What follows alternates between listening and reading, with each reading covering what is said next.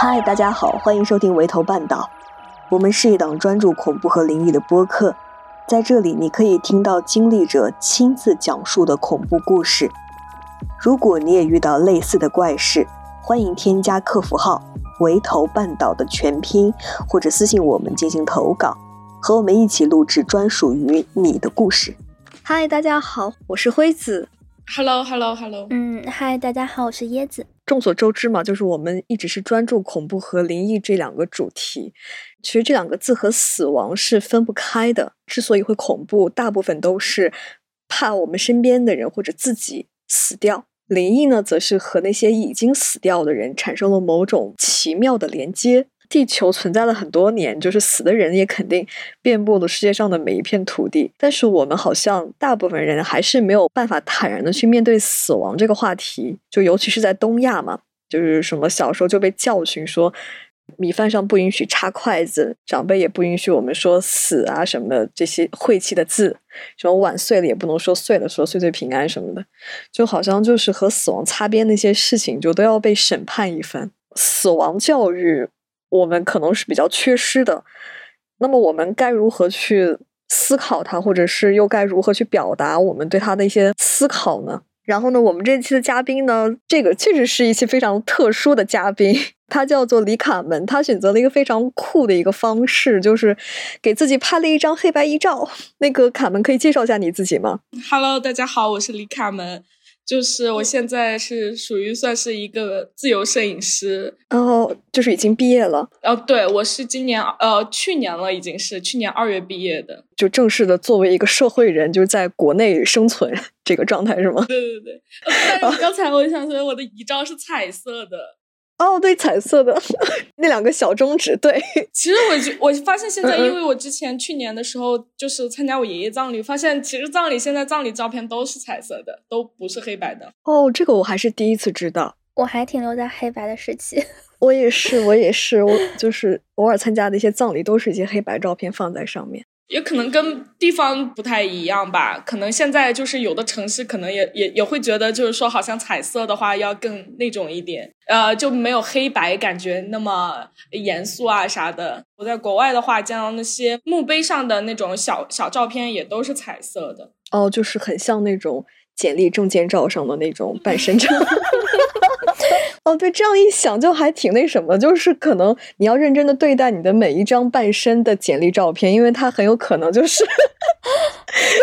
因为不太会有人就是会想专门给自己拍一个。然后刚刚也提到，就是一些听众可能还不太清楚啊，就是李卡们他的。毕业设计呢是一张自己的遗照，就他给自己设计了一张遗照，然后那个里面动作我也非常的喜欢，就是一个美女，然后竖着两个中指，然后中指上是红色的指甲油。当时选择这个形式的原因是什么呢？嗯，其实这我的毕业作品是一系列的作品，就是我小红书点赞比较多那个，其实算是一个，其实跟这个系列其他的作品不太一样的一张照片，算是这个系列的一个总结性的照片。我为什么选择就死亡这个主题？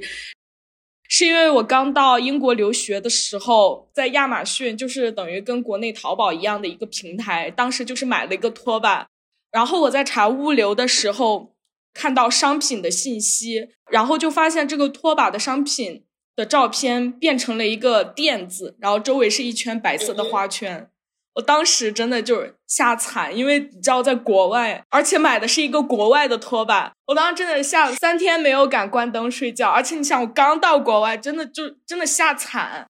就是我们当时的那个硕士的呃一年多的课程，就是整个课程都是围绕毕业作品，给你教一些理论知识啊，实践都是围绕毕业作品来设计的课程。其实我一开始刚去，我也不知道就是说要拍什么，就感觉拍很多东西的话。都被拍烂了，你知道，尤其是你中国摄影圈，感觉就该拍自己的裸体啊，或者就是那种呃两性关系这种。其实，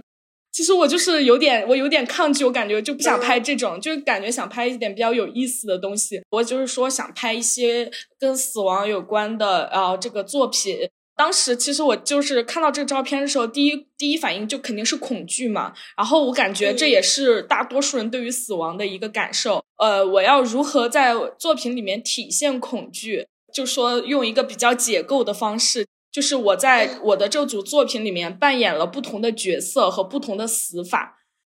用此来就是来消解一些我对死亡的恐惧，就像比中指啊，就好像我比了这些之后，就感觉我不是那么害怕，而且就是用一种比较幽默啊、轻松一点的方式来消解这个。然后，所以我就说，当时就奠定了这个主题，就是说我要用一些比较轻松幽默、比较能体现我这个人的性格的一个方式来展现，呃，我对死亡的观念。然后，其实我这里面。没有什么特别高大的那种死亡主题，我当时就给我的老导师，我就说，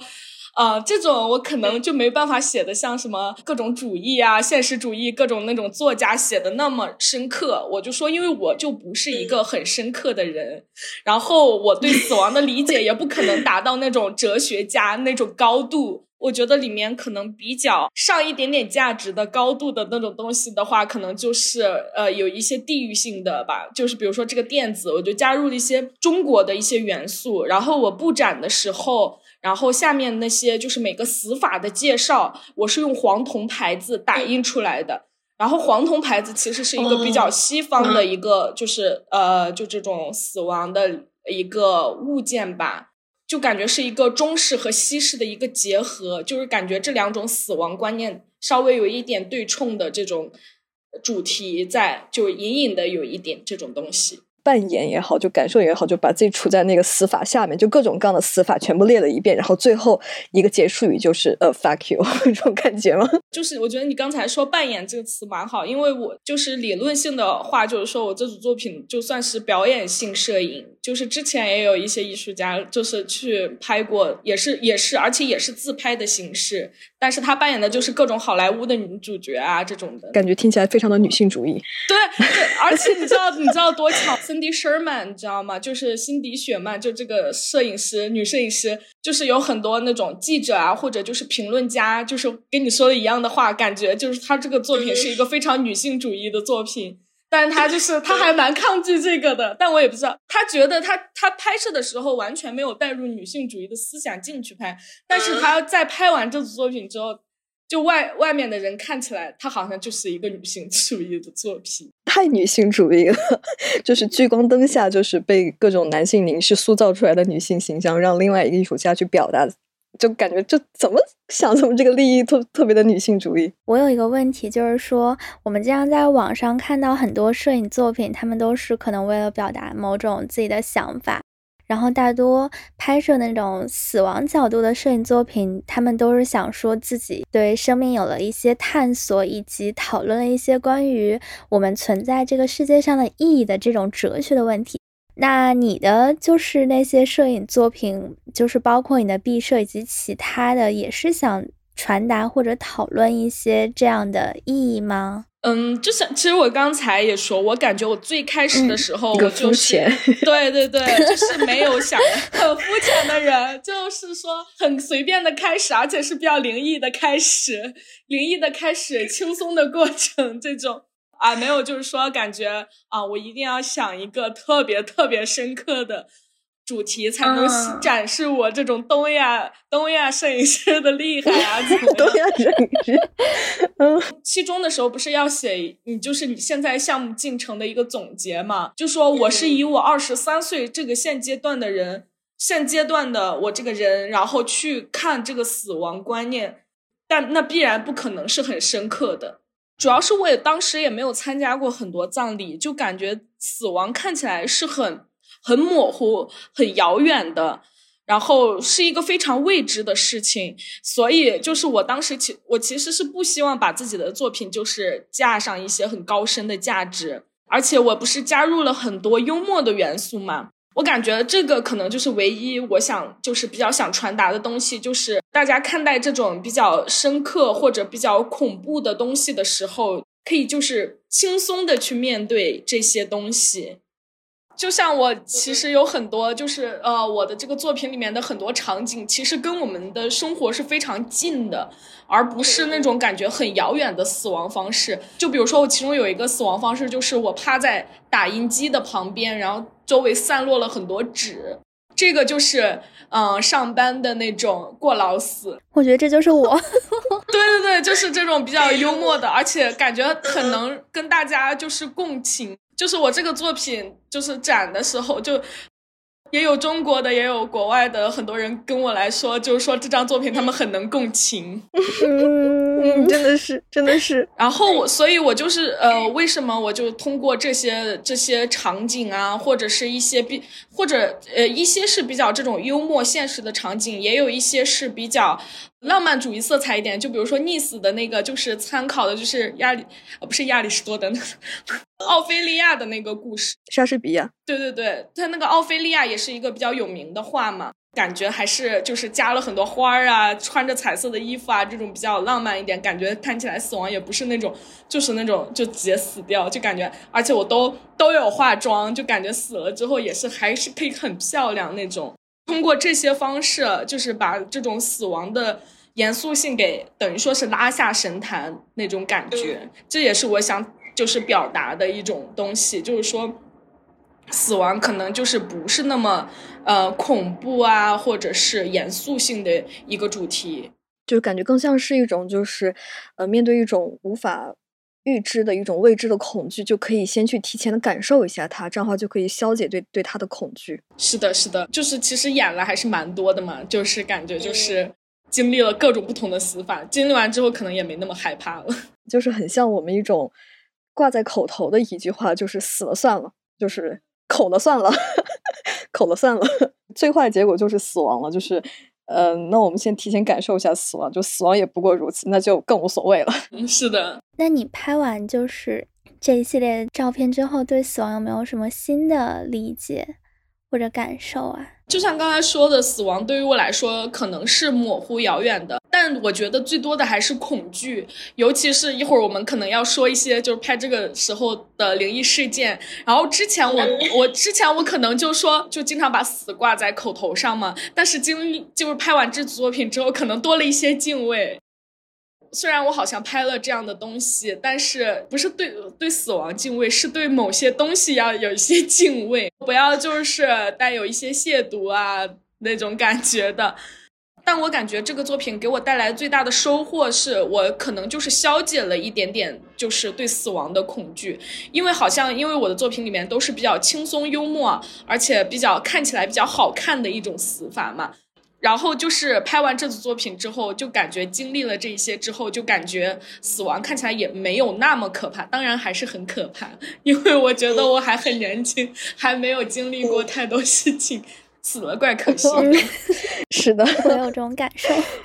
之前我就是就是看到你的一些他小红书里面，然后有讲到，就是就是可能对于你来说，这个死亡是消除了，但是可能。你说你很怕你妈妈刷到这个，对，这可能是更恐惧一件事情。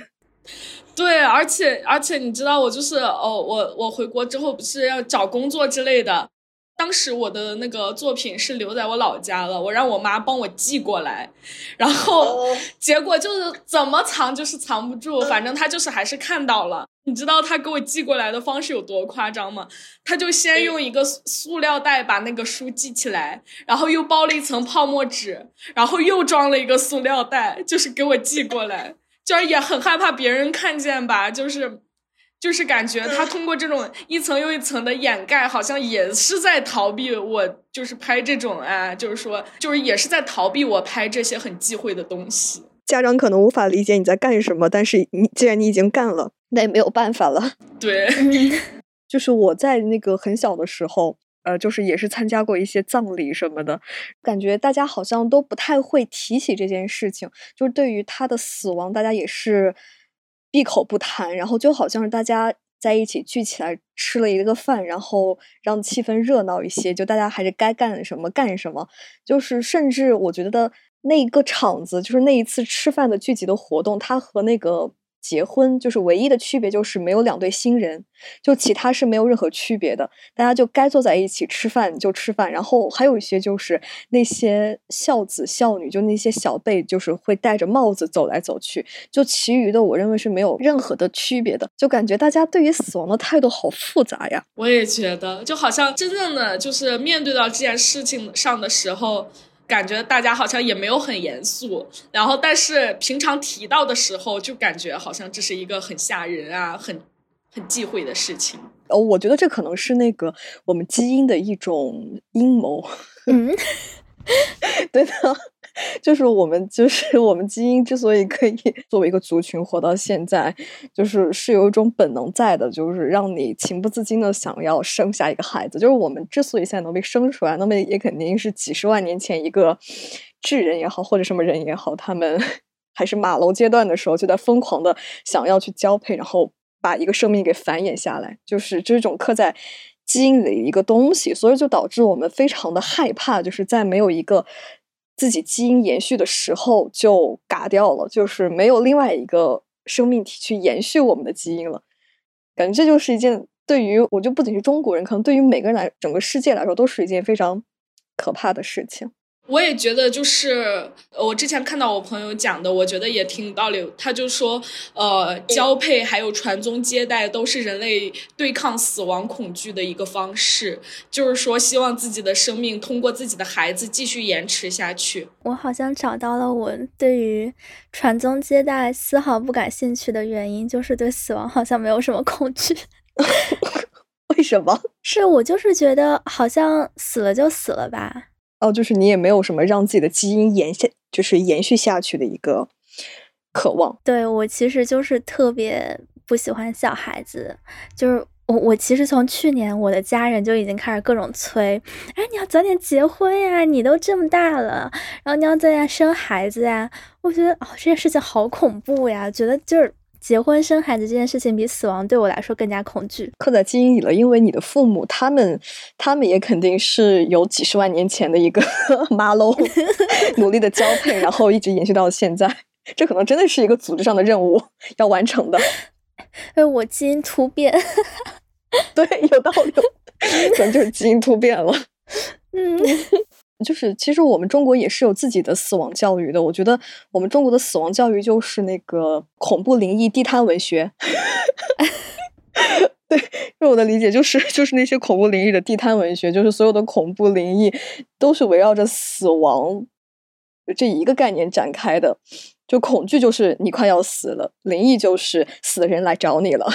就是这个就是我们的死亡教育了。恐怖和灵异就是死亡的擦边球，是是是。嗯，那大家有没有想过，就是自己将来去世之后的葬礼该怎么风光大办一下吗？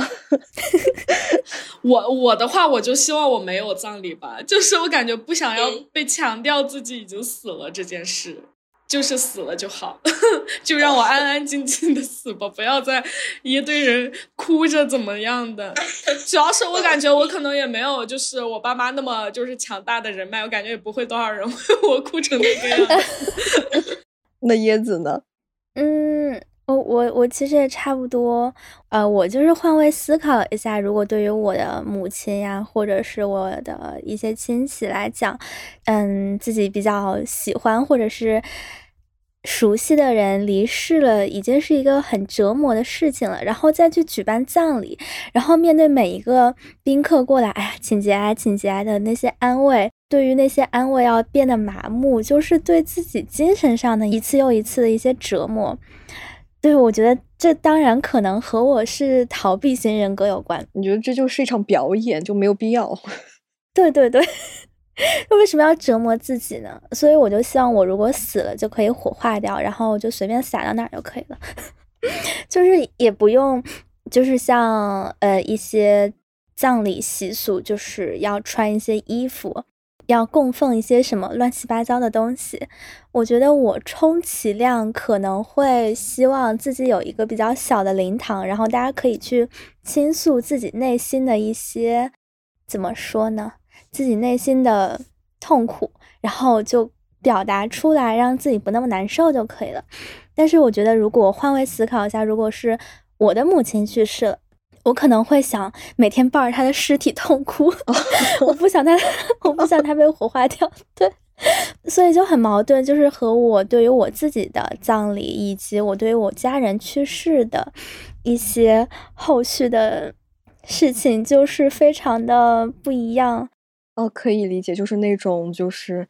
呃，就是你能感觉到你和你母亲之间强强大的牵绊，但是你不太信任，除了你母亲之后，你还会和另外一个人有强大的牵绊。就是你会抱着你母亲哭，但是你不太觉得自己将来会被抱着哭。对，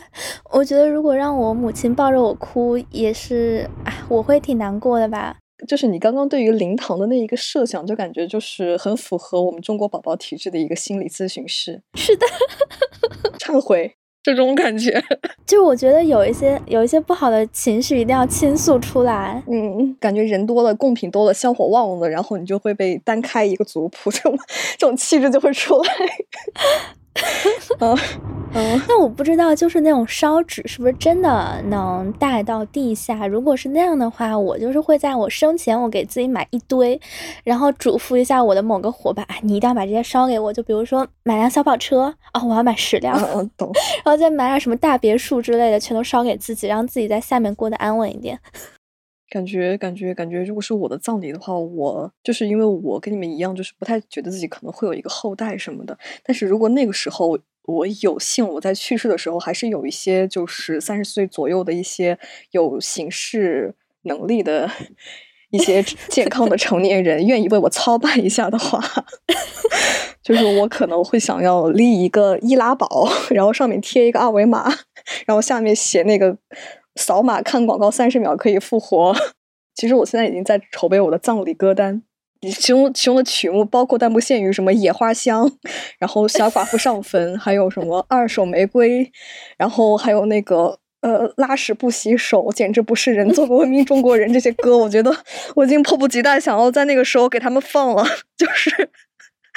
哦，对我可能就是这样一个性格，我就很我如果真的有那样一天的话，我真的可能会干出这些事情来。就是你还是会有一个葬礼，然后会在葬礼上筹备一些你觉得非常是的，是的。就是平时我也很想干这些事情，但是因为我现在还活着，所以说他们我干的话，他们可能会就给我翻白眼。然后但是我去世的话，他们可能就一句“死者为大，死者为大”，就可能就也就这样了，就不太可能会骂我。对，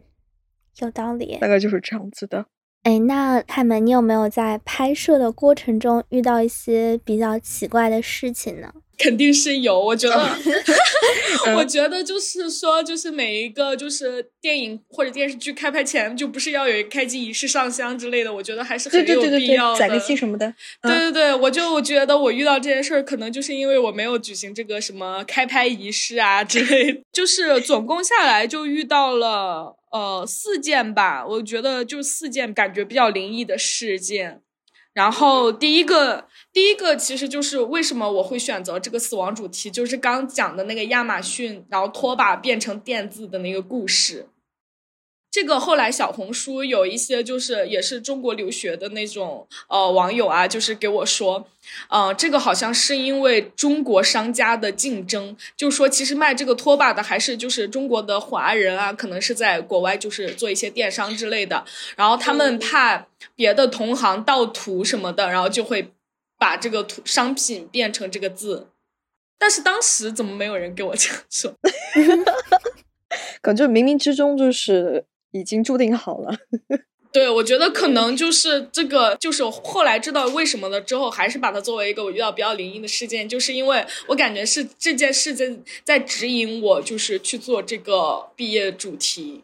我不知道你们有没有看我那张照片，就是在大本钟前面，就是举着一个枪自杀的那个，这个我感觉就是所有里面最最最。最灵异、最吓人、最玄学的一个事情，就是开拍前就是有这个想法的时候，因为就是我不是一次性拍完的，我是只要有想法啊，就是有构思之后才会去实现。就这张照片拍之前就遇到了，就是感觉是阻碍吧。就比如说我当时是直接想拿着就买一把玩具枪，直接去大本钟前面拍，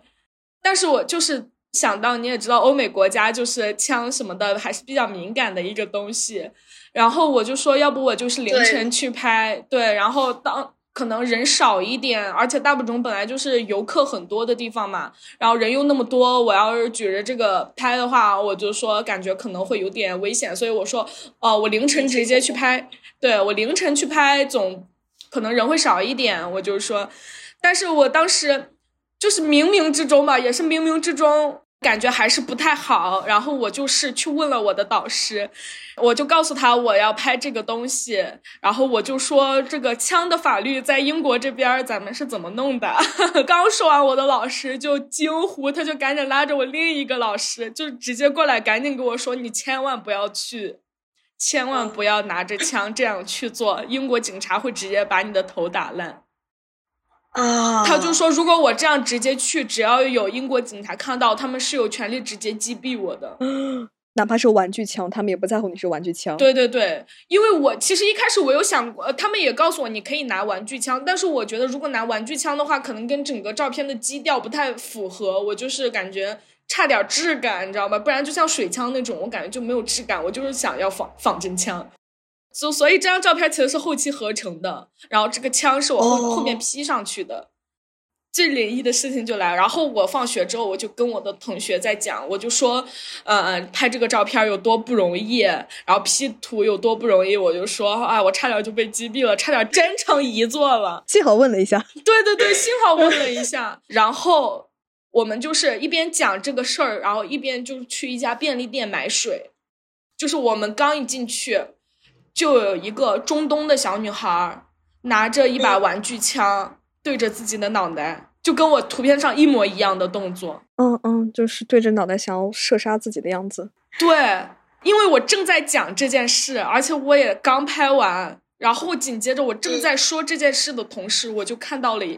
那个小女孩跟我在做一模一样的。而且拿拿着枪对着自己脑袋是一个很小很小概率的事件，对吧？后来我就看了全过，大概就在那儿一直看一直看，看了全过程，大概就是，呃，因为这个小女孩先是拿枪就是吓唬她弟弟，她弟弟哭了，然后就找她妈妈告状，然后她这个小女孩就想拿这个枪也对着自己脑袋，就是想告诉她弟弟这是一件，呃，这是呃没啥事儿，只是玩具枪，就是说安慰她弟弟的一件事情，但但就是太巧合了，然后我就觉得好吓人。哦，就是那那个中东小女孩，她拿的那把枪是一把仿真玩具玩具枪，还是一看就是花花绿绿的那种假枪？就两者之间吧，就不是特别真，但也不是那种花花绿绿的那种，也是黑色的。哦，就是不太会引起英国警察恐慌的那种。但是因为他在小孩手里，应该还是不会直接被击毙吧？而且就是我拍完之后就遇到了这件事，而且进这家便利店之前还正在说这件事儿。就很吓人，而且太小概率了。我觉得这件事还是挺吓人的，就很像那种《楚门的世界》，然后控制你的那个小人，他就是要故意给你设置一个场景，然后看你在那边惊悚。对对对，可能我和椰子都是那个导演的一部分，然后就是 反应，嗯，然后然后我们就是在做一个灵异的综艺啊，啊，对对对，嗯，是的，你初中就暴露在摄像机下面，对。如果这种我反而可能还没那么害怕，但这是真实发生的事，就很吓人。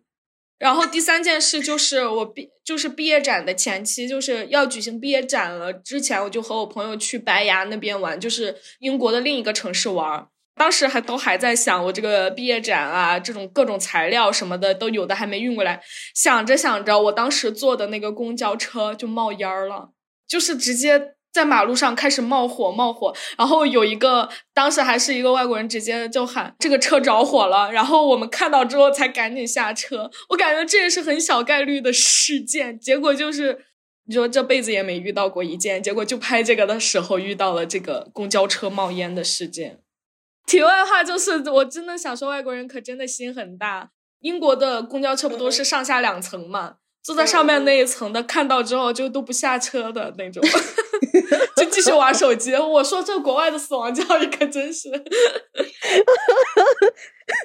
做的可真是好。然后就是还有一件事，就是毕业展结束后的一件事。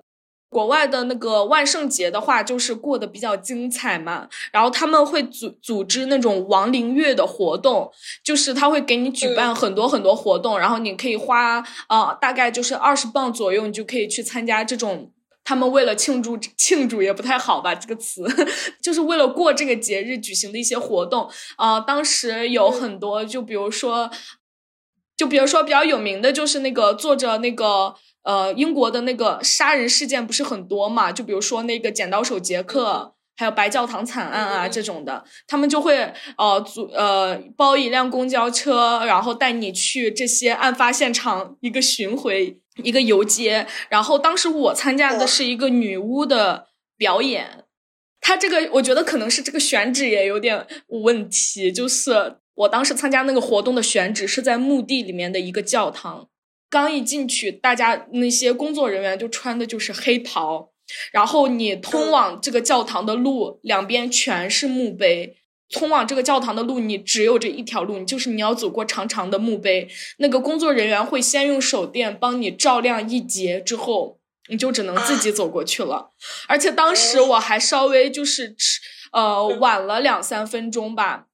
大家就是参加这个活动的人都已经去了，就没有大部队的人，你知道吗？就只有我和我朋友两个人，我们俩。手拉着手，然后超紧张的就往那边走。参加这个之前，我就就已经遇到了两三个就刚才讲的那些事件了，我自己就很害怕。但我朋友真的心超大，他一直在拿着胶片相机到处照照那些墓碑，然后好不容易终于走到那儿了，然后就开始呃看这个呃女巫表演。然后这中间倒都也没有什么灵异的事件，就是我，然后我们往外出的时候。就可能还是鬼迷心窍吧。我说，要不我也合张影吧，就是跟在这个场景里面。然后我朋友就用胶片相机帮我，就是随便照了一张，也没有就就是说挑哪个好看的墓碑啊怎么样的。然后他去洗照片的时候，就发现那一卷里面我的就唯一照的一张我的照片，我的那个头和身体是分开的。可不太吉利啊，这种感觉。而且是两张照片，就是他说怎么扫都扫不到一起。但我为了缓解我的这个恐恐惧哈，我自己用美图秀秀拼在一起了，还是。但真的很吓人，就是对一卷三十六张，只有我那张照片是那样，就是头和身体是两两两截的，就拼不到一起。那能看清楚，就是你在，就是你。你合影的那个墓碑上的那个人是谁吗？嗯，看不清楚，但是后面都是墓碑，背景就是后面全是碑。然后就是反正就经历这些事件之后，我就说就信则有，不信则……哎，还有一个，还有一个稍微就是有点擦边的，就是我回国之后，就是我想把这个项目作为一个长期的项目嘛，然后就说只要我还在，我就会一直拍，只要有想到有不同的死法，就会一直拍。我现在不是在成都嘛？我朋友就是当时回老家的时候，我就说跟他一起去玩嘛。然后我想拍的就是被一个摩托车给撞死的这种感觉的照片。挑好地儿之后，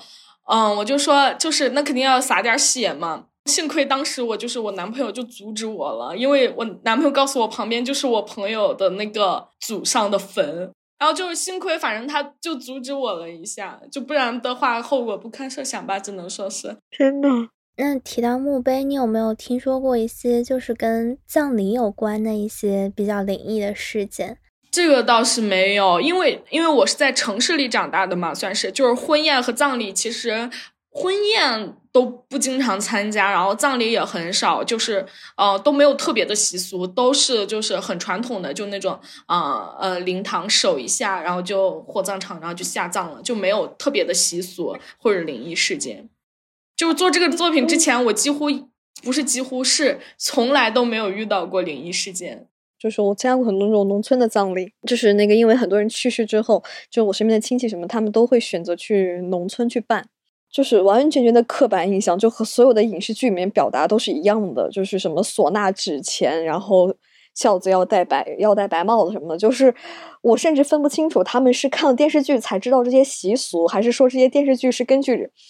民间的这些习俗然后这样拍出来的。我觉得都太像了一些。然后我还注意到一个细节，就是和那个死者关系很近的那些人，他们就会格外的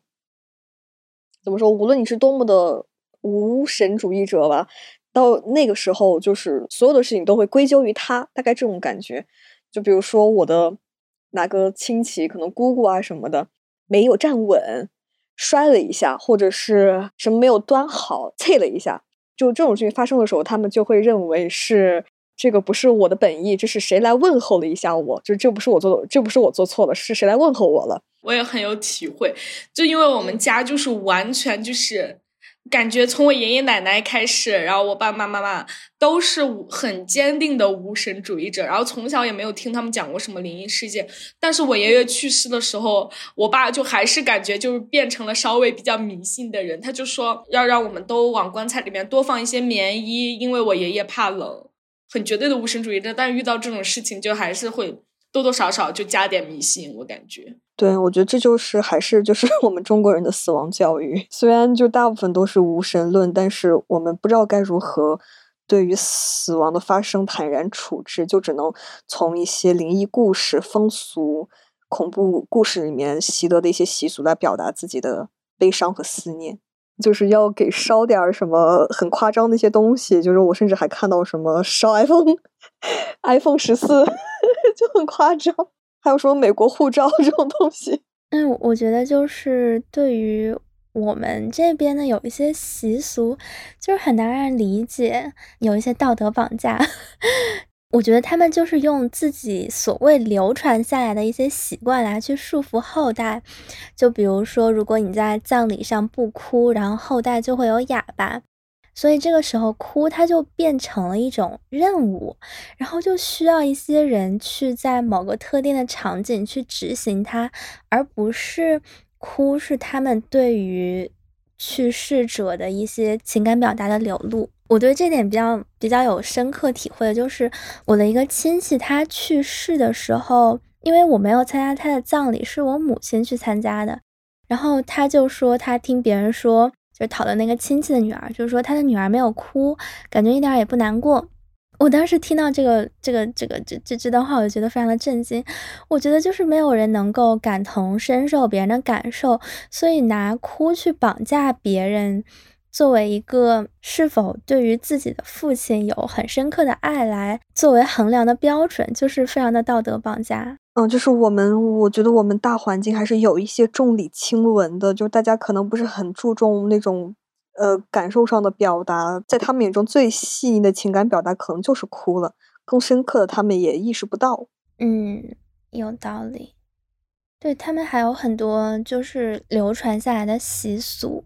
就是一定要严格遵守。就比如说，棺材落在哪儿就得埋到哪儿，如果。抬棺材的人，他体力不是很强健，落到马路中间就得埋到马路中间啊，就很奇怪。是是是，然后还有就是，听说有的那些，嗯，就是一些比较偏远的农村地区，他们去烧花圈呀，或者是烧那些纸钱的时候，就是不能剩一个角。就比如说钱不能剩一个角，烧那些大电视、大别墅的时候不能有残片，不然那些东西去地下的时候就是残缺的，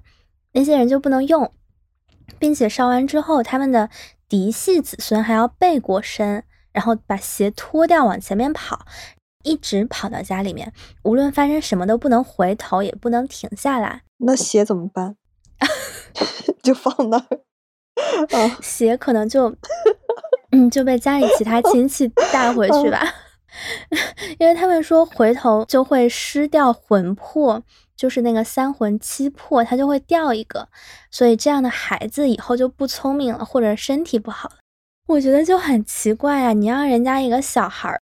不穿鞋往家里面一直跑，一直跑，就是万一是那种山路，然后又有石子儿。就很难走呀，平时穿着鞋走路都很难走，还要不穿鞋去跑回去，感觉会着凉，然后回去之后就会发烧感冒，然后就会被埋怨说你身体怎么这么不好？你刚 是不是回头了？对 对对，那就感觉他们虽然就是打着习俗的旗号。但觉得有一些都是陋习，然后我就在网上搜了一下，它有的地方还要直系亲属从家里到墓地要一步一叩首。我觉得这要是家里在山区，那叩到墓地，那头会变成什么样啊？真的是 一步一叩首。嗯，但我从来就没有参加过葬礼，所以我对于这些。习俗也只是有所听闻，并没有亲眼见到过。是有很多很折磨人的那种东西。其实我觉得，这种大型的聚会聚在一起的时候，还会表达出人的很多集体意识，就是比如说什么长子，呃，就是要去抬棺，就只能是那个年纪大的男孩子去抬，甚至就是甚至会去折腾那个死者留下的孩子，甚至就是可能甚至会折腾女孩子。就可能觉得你晦气啊之类的，就是也会有这种习俗。我觉得这是一种，反正这个也没有一个标准的 SOP，就是具体要怎么操作和执行。有的地方他不让家里的女孩子去参加葬礼。我之前就听，呃，好像是看到一个帖子，那个女孩子她的奶奶去世了，然后她就觉得非常的痛苦，因为她的七大姑八大姨都不让她去参加葬礼，但是她跟她奶奶的感情又很深厚。对我爷爷去世的时候也是，我姐姐就是她当时是因为怀孕了，所以就不让她去。是大家觉得葬礼比较晦气，怕就是伤害到了她，所以就不让她去。但是这时候我就觉得很奇怪，大家明明就是呃举行葬礼是为了纪念那个人，但是大大家还是下意识会把这个当成一个很晦气的事情，态度很复杂，既想靠近，然后又不太想靠近。哎，那那卡门，你有没有听说过，就是关于葬礼摄影师这一个比较特殊的摄影师的行呃职业？嗯，这个倒是没有听说过。哎，哦，就是葬礼摄影师，他其实就是字面意思，他就会记录这个葬礼从开始准备到最后结束的一个全过程。就据我了解，他在国内其实挺少的，但是在国外就是比较多，因为我们对于死亡就是比较避讳嘛。所以很少听到过关于葬礼摄影师这个词儿，然后我们也很难找到专门去做葬礼摄影的这种摄影师，就是可能会有，但是有的人都是兼职。然后我就觉得，就是摄影的本质其实对我来说就是记录。就比如说大家在结婚的时候就很注重婚礼的跟拍的质量，还有成片是怎么样的。因为他们就觉得这个算是他们人生中比较重要的时刻，然后第二个重要的时刻可能就是自己的血肉，就是自己的小朋友出生，然后可能会拍一些合照，以及小朋友满月的时候会拍一些照片儿，然后这样的去记录小朋友的生，那这些都是当事人对于自己的一些意义。嗯，那么在葬礼上去拍摄，就是记录死，就是。呃，算是逝者对于他们亲人的一种意义，因为毕竟逝者他们已经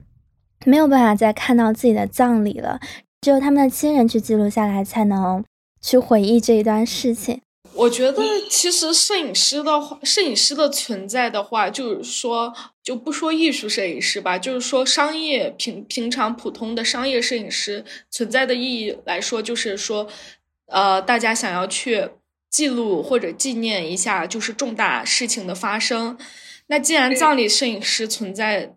的话，那肯定是这个家人啊，或者就是说，呃，这个客户吧，是举把是把葬礼当成跟婚礼或者是跟小朋友出生一样重要的事情。嗯，你觉得你会去就是邀请别人去拍摄你的葬礼，或者去拍摄你亲戚的葬礼，或者是你会去拍摄吗？我亲戚的葬礼，那我肯定是没有决定权的，因为我觉得其实这件事只能就说看死者生前有没有这个意愿吧。我觉得其他人，我觉得是，我觉得是不能为他来做这个决定的。然后我自己的葬礼的话，我觉得其实是无所谓，因为我觉得自己也没有那么重要。然后，然后就是说，如果有人就是愿意来拍的话，其实我是无所。我是无所谓的一个状态，然后我本人的话，其实我，嗯，我其实对这个还是蛮感兴趣，感觉福建那边有一些就是，嗯，驱邪呀，福建那边就毕竟是那种，嗯，中国迷信大神哈，嗯嗯，感觉他们的很多习俗很有趣，我这个倒是还是蛮想就是去记录或者拍一下的。葬礼摄影师他存在，那么他会给出一个商品，就是记录着人们样貌的成片，就像是那个婚礼或者是满月那些图片，这些图片是为了给活着的人看的，就说明是有人想要看自己当时结婚时开心的样子，和自己刚出生时可爱的样子。那么有葬礼摄影师，是不是代表着有人想要看自己当时痛哭的样子？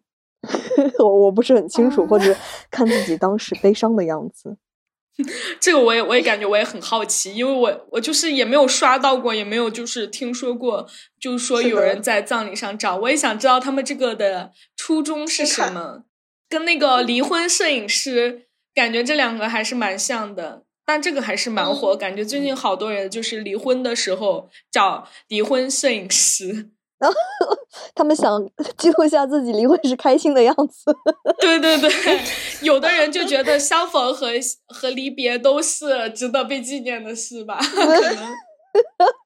可能，那就挺像我们平时发朋友圈记录美好生活。对的，真的，我觉得在国内可能我觉得比较困难，因为我觉得大部分情况下大家都是遵从传统那一套葬礼的习俗，大家都是一种谦卑且痛苦，无论是自己痛不痛苦，都要表现的很痛苦的样子。如果是我的话，我觉得我不太愿意就是这样的一种形态记录下来，因为当时我大概率很有可能还带着笑啊什么的，然后没有经过怎么的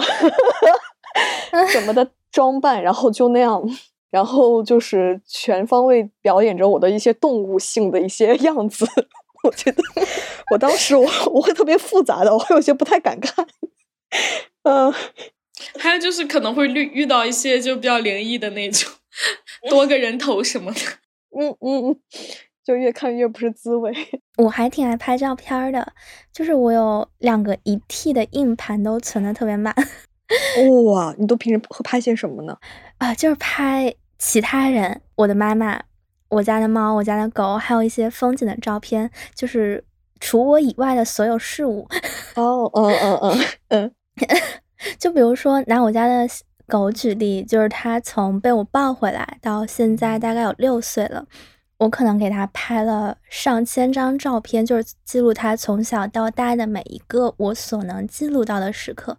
就是我觉得他活在世间的每一刻，哎，我都特别想去把它记录下来。就是因为他只有十几年的寿命，所以，嗯，在可能在他死之后，我还可以去看这些照片去纪念他。所以我觉得，如果是我母亲的葬礼，或者是或许会有的我家小狗的葬礼，可能我也会选择去记录下来这样的时刻。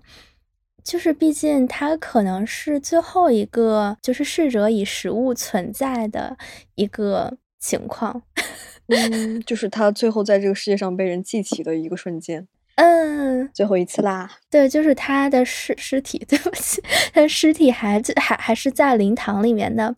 就是他还没有被火化，我还是能看到他的食物。但是之后我虽然还是会怀念他，但是我再也看不到他了，所以我就觉得。最后的那个时刻，如果也能被我记录下来，我觉得算也算挺有意义的吧。就是那一具尸体，就是你的小狗狗的尸体，然后和周围人的人人的表情以及场域一起组成了一段你觉得很值得纪念和怀念的一个的一个场面。嗯嗯，对。但但是我和卡门的就是想法一样，我也觉得我自己的自己的葬礼就没有什么好值得被摄下摄影下来的，没有什么值得被纪念的。我的葬礼就是，我觉得我能唯一接受的一种形态哦，是就是希望我希望我去世的时候，那个时候直播还还是火的，或者拍视频还是火的。我希望可以作为一个背景板，就是那种一个主播拿拿着摄像头说：“老铁啊，这边有一个特别 奇葩的一个葬礼，你去看看啊！”大概这种感觉，在这边放怀旧金曲的，在这边大概这种感觉。然后人家去世之后就火了，对，然后我就说我可以接受我的葬礼以这种形式出现在一个视频里，就千万不要被好好的拍摄，对这种感觉都是以一种比较幽默的形式被留下来。是的，是的，是的，就不希望大家有悲伤。嗯嗯，就像是那个斯坦李，他他就很喜欢，就是自己莫名其妙的出现在一些漫威的世界里面，就偶尔走过一下。对，是的，是的，他很喜欢演路人呢，或者在背景里面喝咖啡啊什么的。那你们有没有那种，假如说手机里面只能留下唯一一张照片的那种比较珍贵的照片呢？我可以把我的手机照片全部删掉，我没有什么 留恋。对于我来说的话，我感觉还是比较难选。就是这个跟摄影有关行业的人吧，我就觉得我拍了好多很有意义的照片。这样的话，那我就把我竖中指的那一张留下来吧。他刚好就作为 点题，作为你的 是。感觉还是挺有意义的。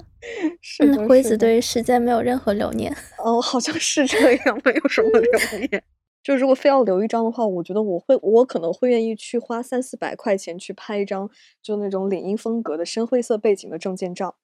哦，哦，对，我觉得，我觉得如果只要如果我只让我留这这样一张照片的话，我就我只会留这一张，因为我觉得它既可以在我办护照啊，或者是在我办任何证件照的时候。用它，然后 非常实用。对，然后将来去世的时候，可以可以直接用那张照片，我觉得非常的划算。那就是既可以作为飞书头像，又可以作为葬礼头像。对的，